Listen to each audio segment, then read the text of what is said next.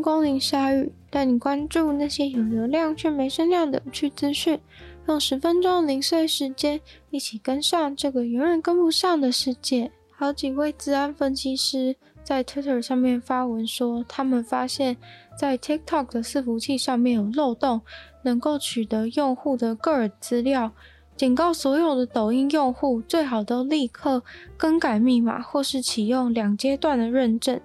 目前，资安分析师正在验证他们获取的资料是否是真的。但无论如何，资安分析师实在是太惊讶了，因为谁也没有想到，TikTok 他们就把他们所有内部的后端程式码都存在阿里巴巴的云上面，重点是还用了一个超简单的密码。资安分析师说，他们几乎没有耗费太大的精力就下载到了那些资料，但抖音的发言人却矢口否认说，他们找到下载到的那些东西，完全跟他们重要的后端程式码无关。但微软三六五的研究团队也表示，他们在 Android 上的抖音 App 里面找到了一个后门，能够获取使用者私人未曾公开的影片，非常的可怕。那个后门基本上只要在使用者不小心点了一个 App 内的连接以后，就会启动。等于说，一旦你按下了那个连接，就把自己的东西给卖了。马克·祖克伯身为创造了社群平台的大佬，当年那个想要让朋友们有个地方可以互相联络、分享东西的初衷，似乎已经消失殆尽。因为现在，祖克伯连人们要怎么使用社群平台的事情都要管。当他自己花时间在社群平台上的时候，他肯定不是无脑的划过那些照片、影片，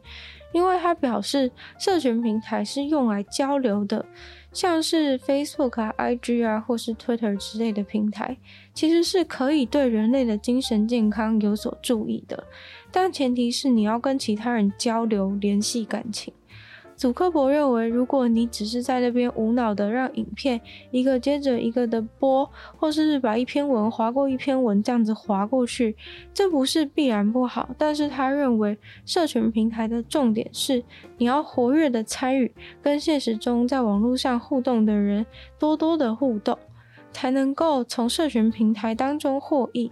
他说：“大家别这样无脑的滑手机。”但是你们知道吗？现在的社群平台几乎就是以让人无脑滑手机为目的来设计的。不管是一个接着一个播的现实动态，还是只要一看完就会接着疯狂往下播放的 Facebook 影片或者 IG Reels，反而是对手 Twitter 没有搞成像他们公司那么夸张诶。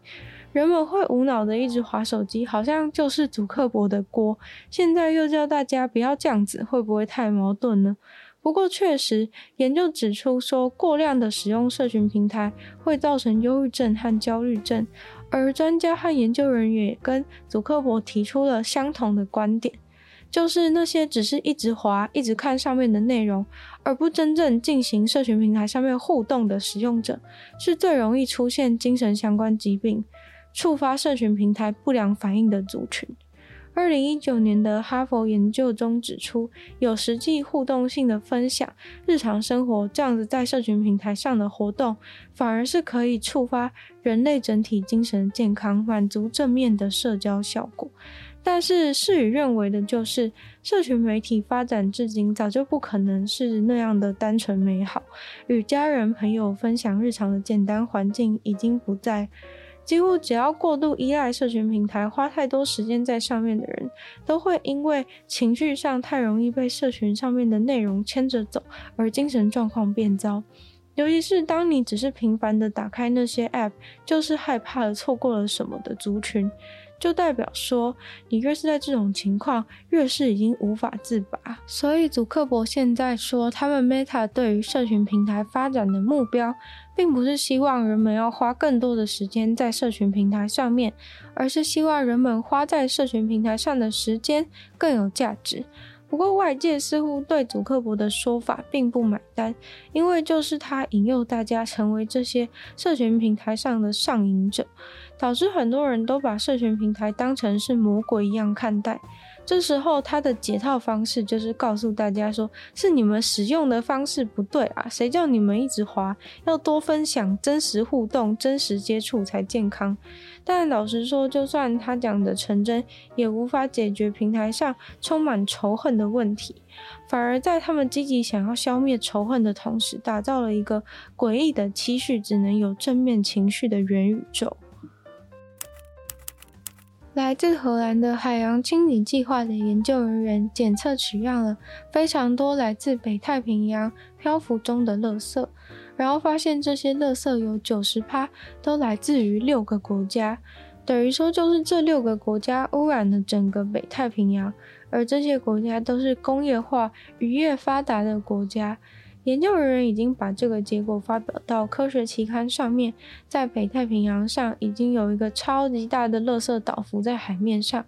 总计应该是由好几万吨的垃圾所组成，大部分都是塑胶，覆盖了几百万平方公里的海面，非常可怕。除了清理它是很重要的以外，找到垃圾的元凶也是。所以他们总共从垃圾岛里面取样了六千个垃圾，找出丢它的国家凶手。主要就是从判断语言啊看得出来的符号，像是 logo 等等。其中三分之一的垃圾没办法确定是做什么用途的，所以排除。但是高达二十六趴的垃圾都是渔业相关的废弃物。塑胶漂浮物虽然只占他们收集到垃圾数量的三趴，但是却占有收集到总垃圾体积的二十一趴。这六千件的垃圾当中，有文字能够辨认的垃圾总共有两百三十二件。丢最多垃圾的国家是日本。三十三点六趴，接着是中国的三十二点三趴，再来是美国的六点五趴，台湾的五点六趴和加拿大的四点七趴，就是这六个国家就已经占有了所有可辨识垃圾中的九十二趴。这些国家都是大型渔业非常发达的。分析报告指出，垃圾岛的垃圾来自海上活动的几率比陆地活动的几率还要高出十倍左右。在海上进行一些活动的时候，人们常常倾向于直接把垃圾倒进海里面。一只六岁的听障狗狗在领养家庭里面找到了它最好的朋友。